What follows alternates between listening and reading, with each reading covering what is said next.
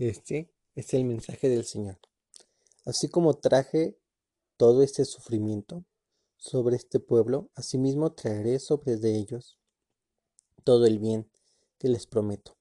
Se volverán a comprar campos en esta tierra, y la que ustedes dicen que está destruida y deshabitada, y que ha sido entregada en manos de los babilonios, en la tierra de Benjamín y los alrededores de Jerusalén y en la ciudad de Judá, en la ciudad del monte de las ciudades de Cefela y de las ciudades de Negev, se comprarán campos con dinero y se escribirán documentos de compra que serán sellados y firmados ante varios testigos y les volverán lo que fue quitado, lo dice el Señor.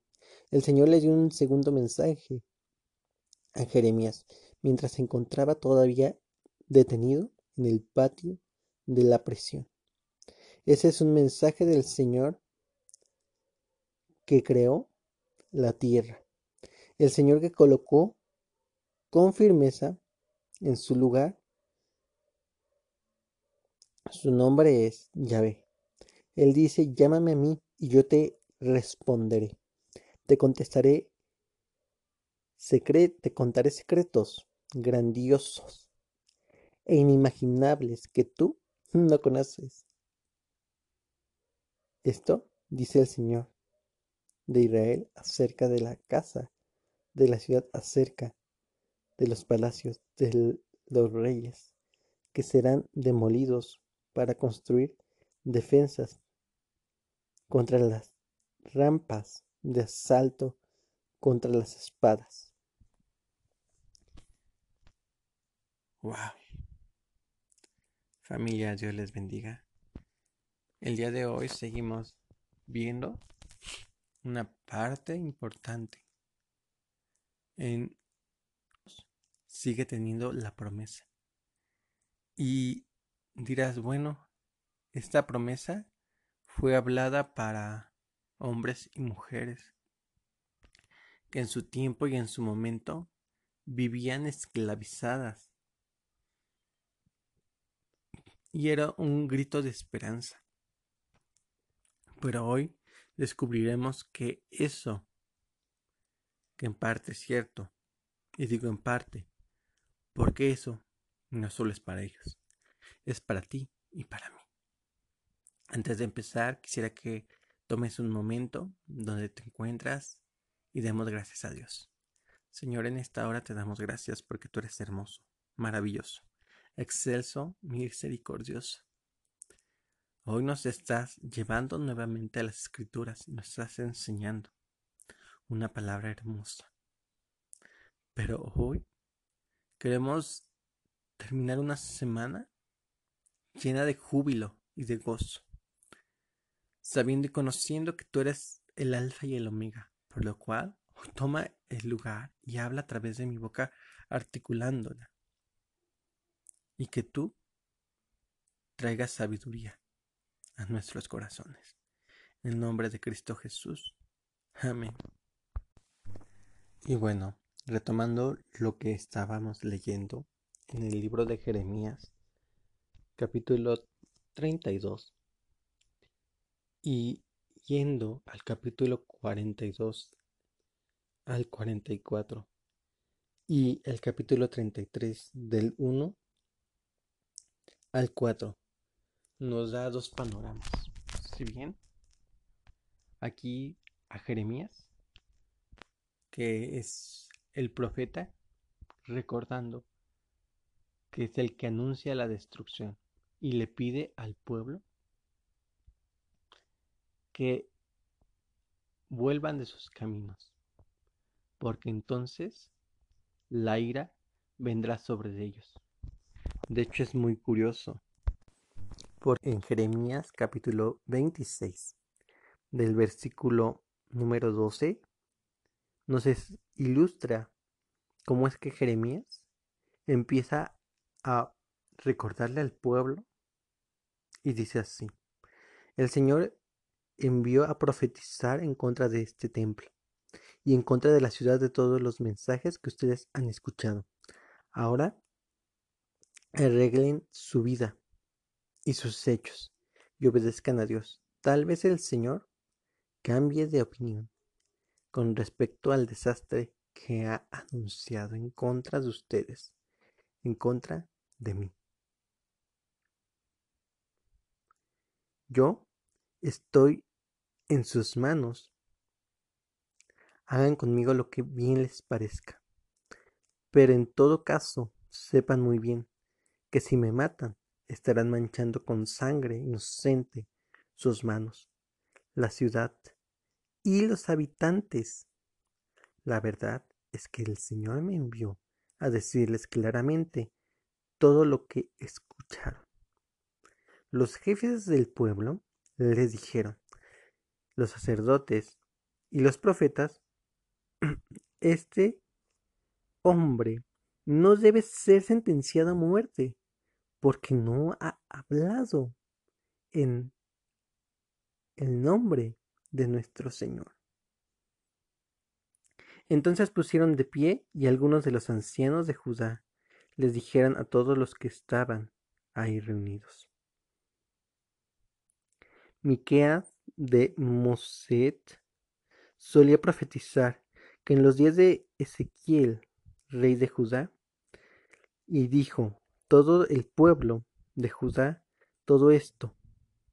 Sión será un terreno arado, Jerusalén un monte de ruinas, y el monte del templo se convertirá en una colina cubierta de bosque. ¿Acaso el rey Ezequías y el pueblo de Judá lo mataron? ¿No tuvo temor del Señor y buscó la aprobación del Señor?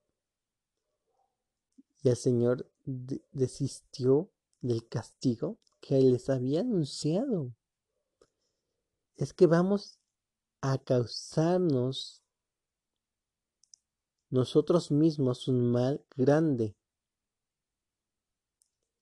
Hubo contra otro hombre llamado Urias, hijo de Semías, de Kirit, quien también profetizaba que el nombre del Señor contra esta ciudad contra el país diciendo lo mismo que Jeremías, cuando el rey Joacim, todos sus oficiales y sus altos funcionarios escucharon la palabra. El rey procuró matarlo, pero Urias se enteró y tuvo temor, escapó a Egipto. Entonces el rey Joacim envió a Egipto a El Natán, hijo de Acobor, y algunos hombres. Ellos sacaron a Urías de Egipto y lo llevaron al rey Joacim, quien lo mandó a matar a filos de espada, e hizo arrojar el cuerpo a la fosa común. Pero Ajicoán, hijo de Cefán, protegió a Jeremías y evitó que fuera entregado en la mano del pueblo que lo mataron. Y aquí nos, primero nos habla por qué el pueblo hacía todo esto. Número uno, el pueblo había dejado de tener una identidad de quiénes eran ellos. La habían perdido. Y ellos imitaban todo lo que veían de diferentes naciones. Y eso fue lo que hizo en su tiempo el rey Joacim. Y el rey Joacim, cuando empezaba a escuchar la profecía de Urias, se alebrestaba. Y sabes, él, para callar su conciencia, quiso mandar a matarlo. Quiso destruirlo. Y aquí nos recuerda esta profecía. Nos recuerda la enseñanza de que el pueblo, en vez de querer matar a Ezequías, fue guardado.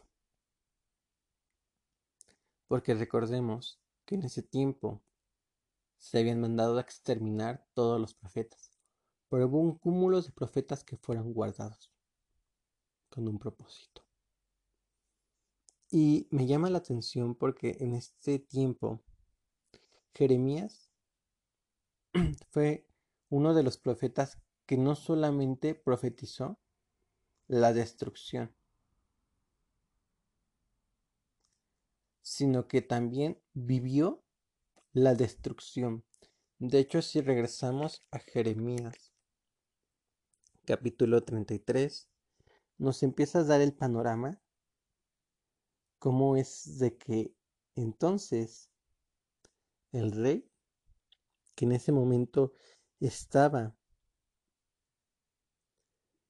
dice que lo había aprisionado en los patios de la prisión. Y en ese momento, él tuvo una visión. Y él dijo, en cuanto puedas, compra un terreno.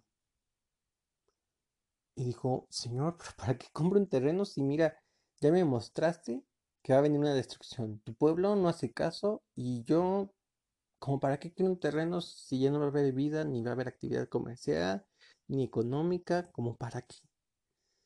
Y Dios les dijo, compra un terreno. En el capítulo 32 vemos un diálogo entre Jeremías y Dios, donde le muestra que pues tiene que hacerse de un terreno y que vaya con testigos para que presencien la compra. Y después me llama la atención porque en el capítulo 32 del versículo 22, Dios le dice, yo soy el Señor Dios de todos los seres humanos. ¿Es que hay algo imposible para mí? Este es el mensaje del Señor.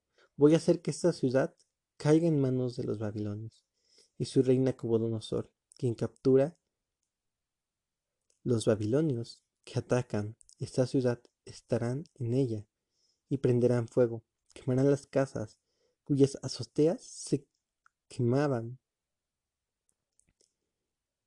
incienso a Baal se ofrecía vino para otros dioses y provocaron mi ira, de quien que jóvenes los pueblos de Israel han hecho el mal delante de mí. El pueblo de Israel no ha cesado de provocar mi ira. Y más adelante dice así, pero ahora dice el Señor, Dios de Israel, esta ciudad que ustedes dicen que por medio de la guerra, el hombre el hambre y la enfermedad va a caer en manos del rey de Babilonia, la voy a reunir y traeré de todas las tierras donde los arrojé debido a mi ira. Entonces vemos esta parte, vemos algo importante en esta eh, hermosa escritura. Dios, a pesar de que ya se había hablado a Jeremías, a pesar de que ya se había dicho constantemente que iba a ser destruido el pueblo, Dios tendría compasión por el pueblo, tendría misericordia, porque el pueblo en las azoteas quemaba inciensos. ¿Qué significaba eso? Que empezaba a poner su mirada no en Dios, sino ponía su mirada en su economía, ponía su mirada en dioses. Y digo su economía porque a veces para muchos es nuestro Dios. O puede ser incluso, no sé, todo aquello que lo pongamos en primer lugar Llámese, incluso puede ser el dios hasta la comida, ah, ¿sabes? Pero me llama la atención esta parte porque Dios habla de restauración a Jeremías, que tiene que rehacer su vida y que Dios va a respaldar, que ahí no se acaba todo. De hecho, eh, más adelante Dios le dice, bueno, si tú estás aquí encerrado, pues, ¿sabes qué? En los momentos difíciles ven y ten confianza y hable a, a mí, dice en el versículo 2 del capítulo 33 de Jeremías. Ese es el mensaje del Señor que creó la tierra, el Señor que colocó la firmeza en su lugar. Su nombre es Yahvé. Él dice, llámame a mí y yo te responderé. Te contaré los grandes secretos inimaginables que tú no conoces. Y me llama la atención porque en este momento pareciera que esos tiempos son los tiempos de hoy.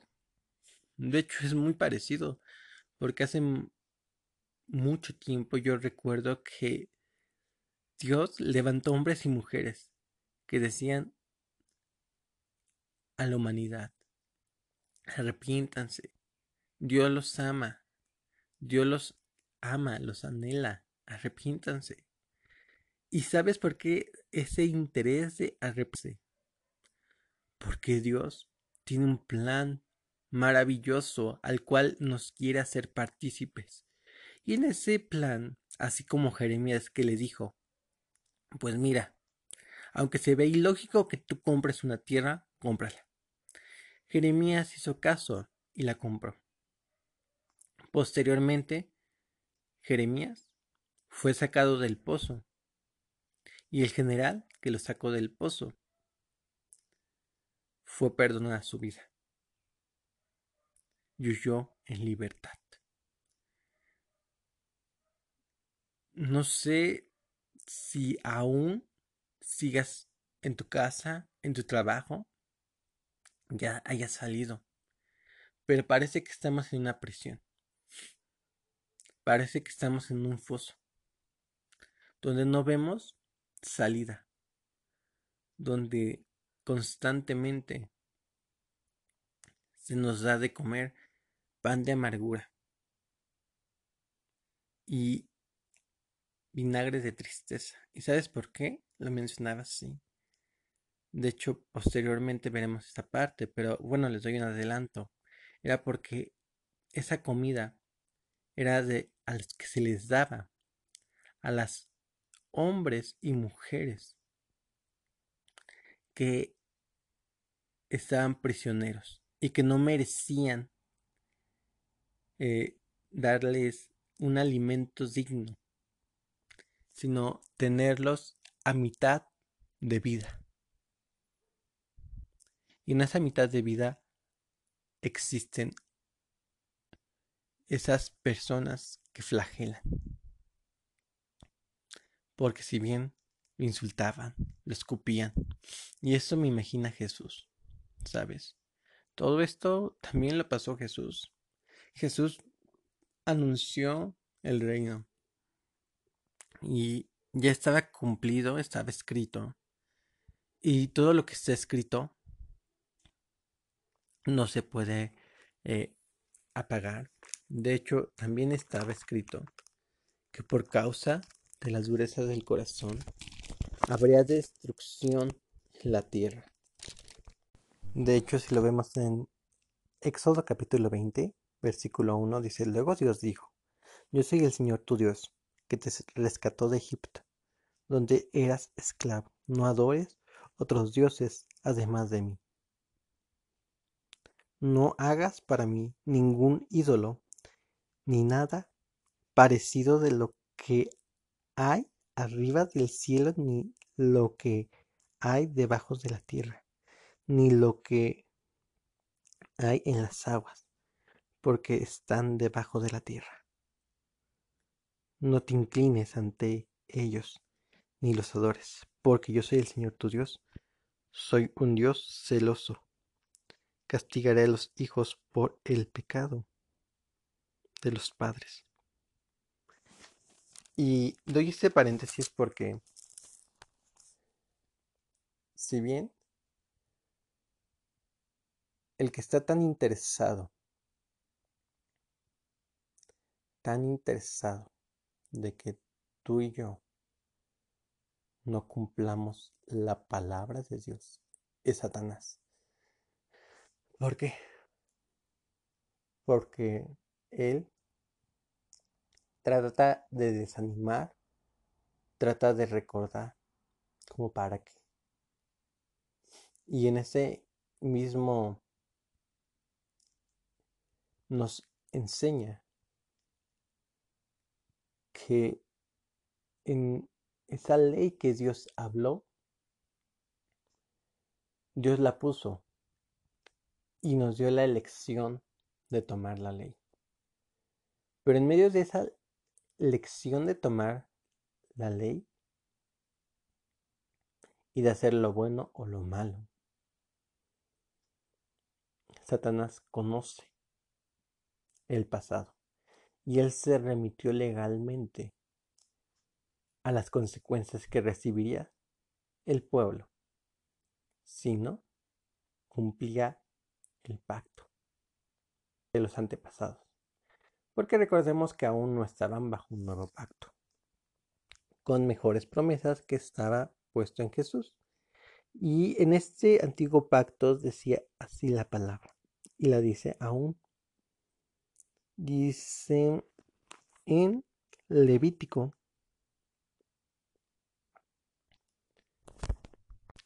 capítulo 26, versículo 14.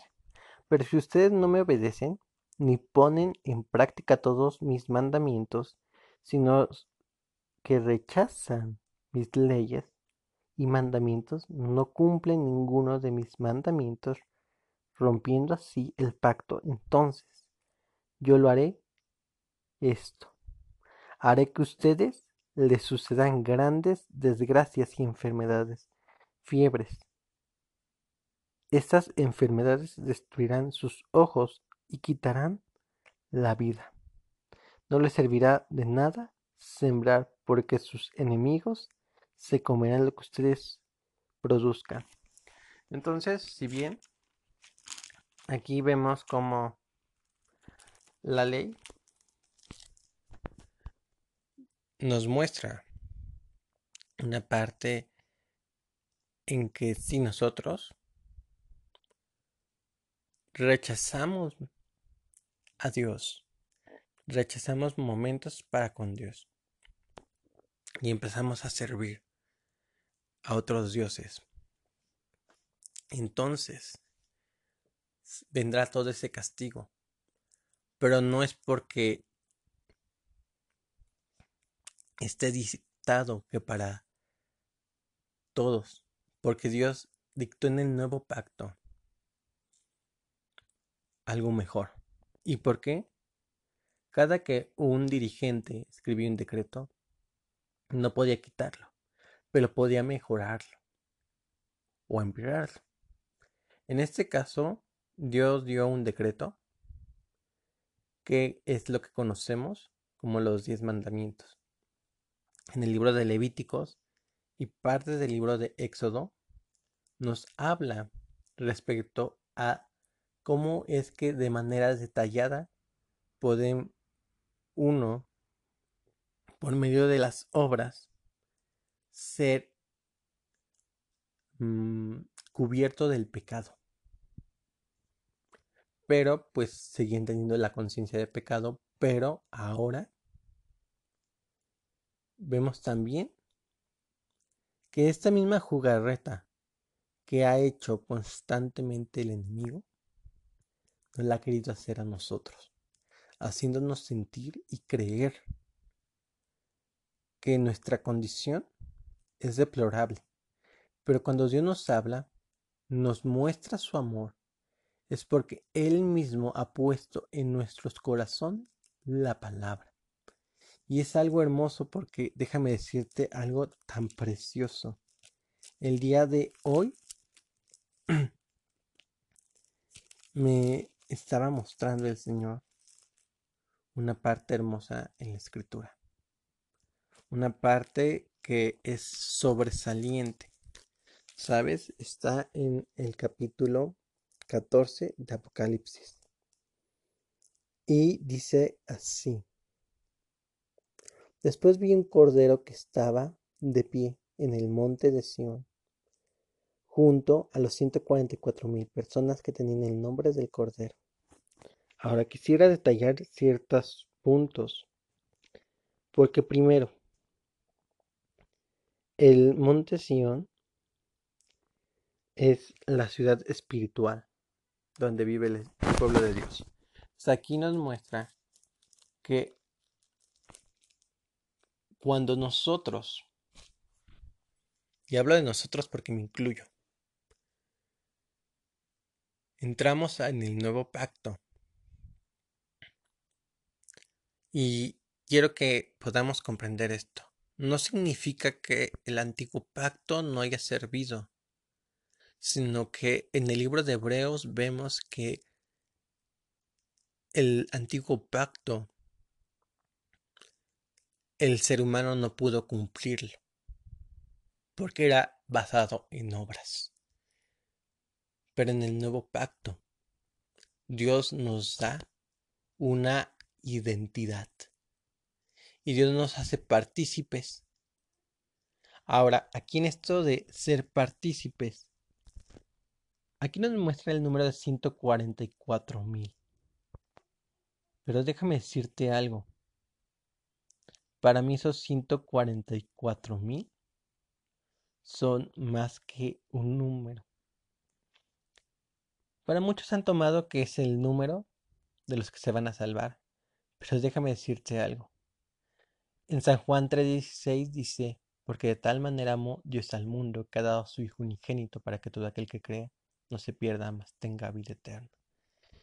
Y Dios tenía el plan perfecto para la salvación la cual digo tenía porque se cumplió y sigue siendo vigente. Y esa promesa que aún sigue vigente y es real cuando tú crees y confiesas que el Señor tu Dios y lo aceptas en tu corazón aceptas el sacrificio de Jesús, en ese momento dice primero en Juan 1.12 que todo aquel que cree y recibe llamado a ser hijo de Dios. Entonces el llamado es para los que creen, pero la oportunidad de entrar al llamado es para todos, para todo el mundo. Dios no quiere que se pierda, no quiere. Su anhelo ferviente del corazón de Dios no es que tú y yo nos perdamos. ¿Y a qué voy? Nos podemos perder en dos eh, puntos. Uno, si bien vamos a entrar a ver si la salvación se pierde o no se pierde, pero yo quiero decirles algo. Dios dio un pacto con mejores promesas. Y la palabra dice, en de Pedro capítulo 14, capítulo 3, versículo 14. Hermanos, ya están esperando que suceda. Asegúrense de que su vida esté libre de pecado y busquen la paz con Dios. Consideren la paciencia de nuestro Señor como una oportunidad para obtener la salvación. Esto es lo mismo que les ha escrito nuestro querido hermano Pablo, con la sabiduría que Dios le dio. Pablo escribe sobre, sobre estos temas en todas sus cartas, pero a veces hay en ellas cosas difíciles de entender. Y difíciles en la fe.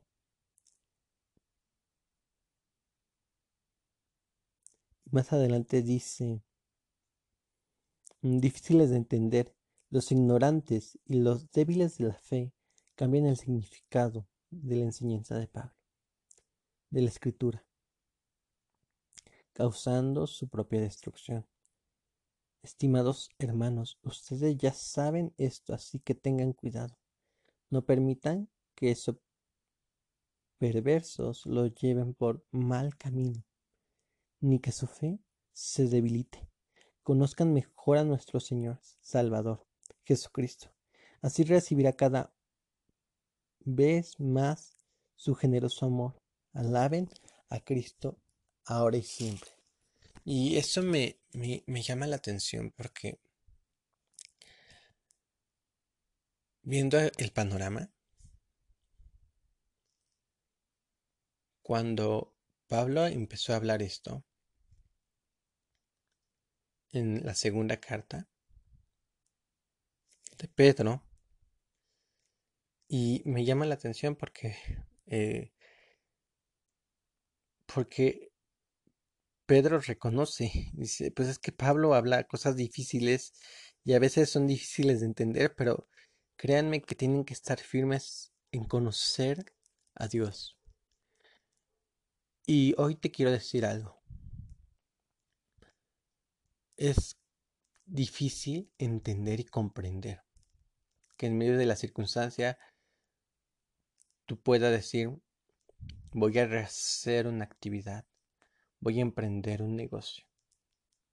A veces causa un poco de miedo y más que miedo de preocupación, porque piensas en el panorama y ves desde la persona que va a entrar y si eres de las personas que les da más miedo de esta enfermedad, esa persona está contagiada y te va a contagiar a ti. O si este va a ser un foco de infección el, tu establecimiento. O si tú vas a contagiar a tu familia. Entonces es un temor rotundo. Pero aquí Pedro nos enseña que aún con todo ello, sigamos firmes. Sigamos firmes creyendo en el Señor. Y esta firmeza, esta firmeza nos llevará a la victoria, ¿sabes?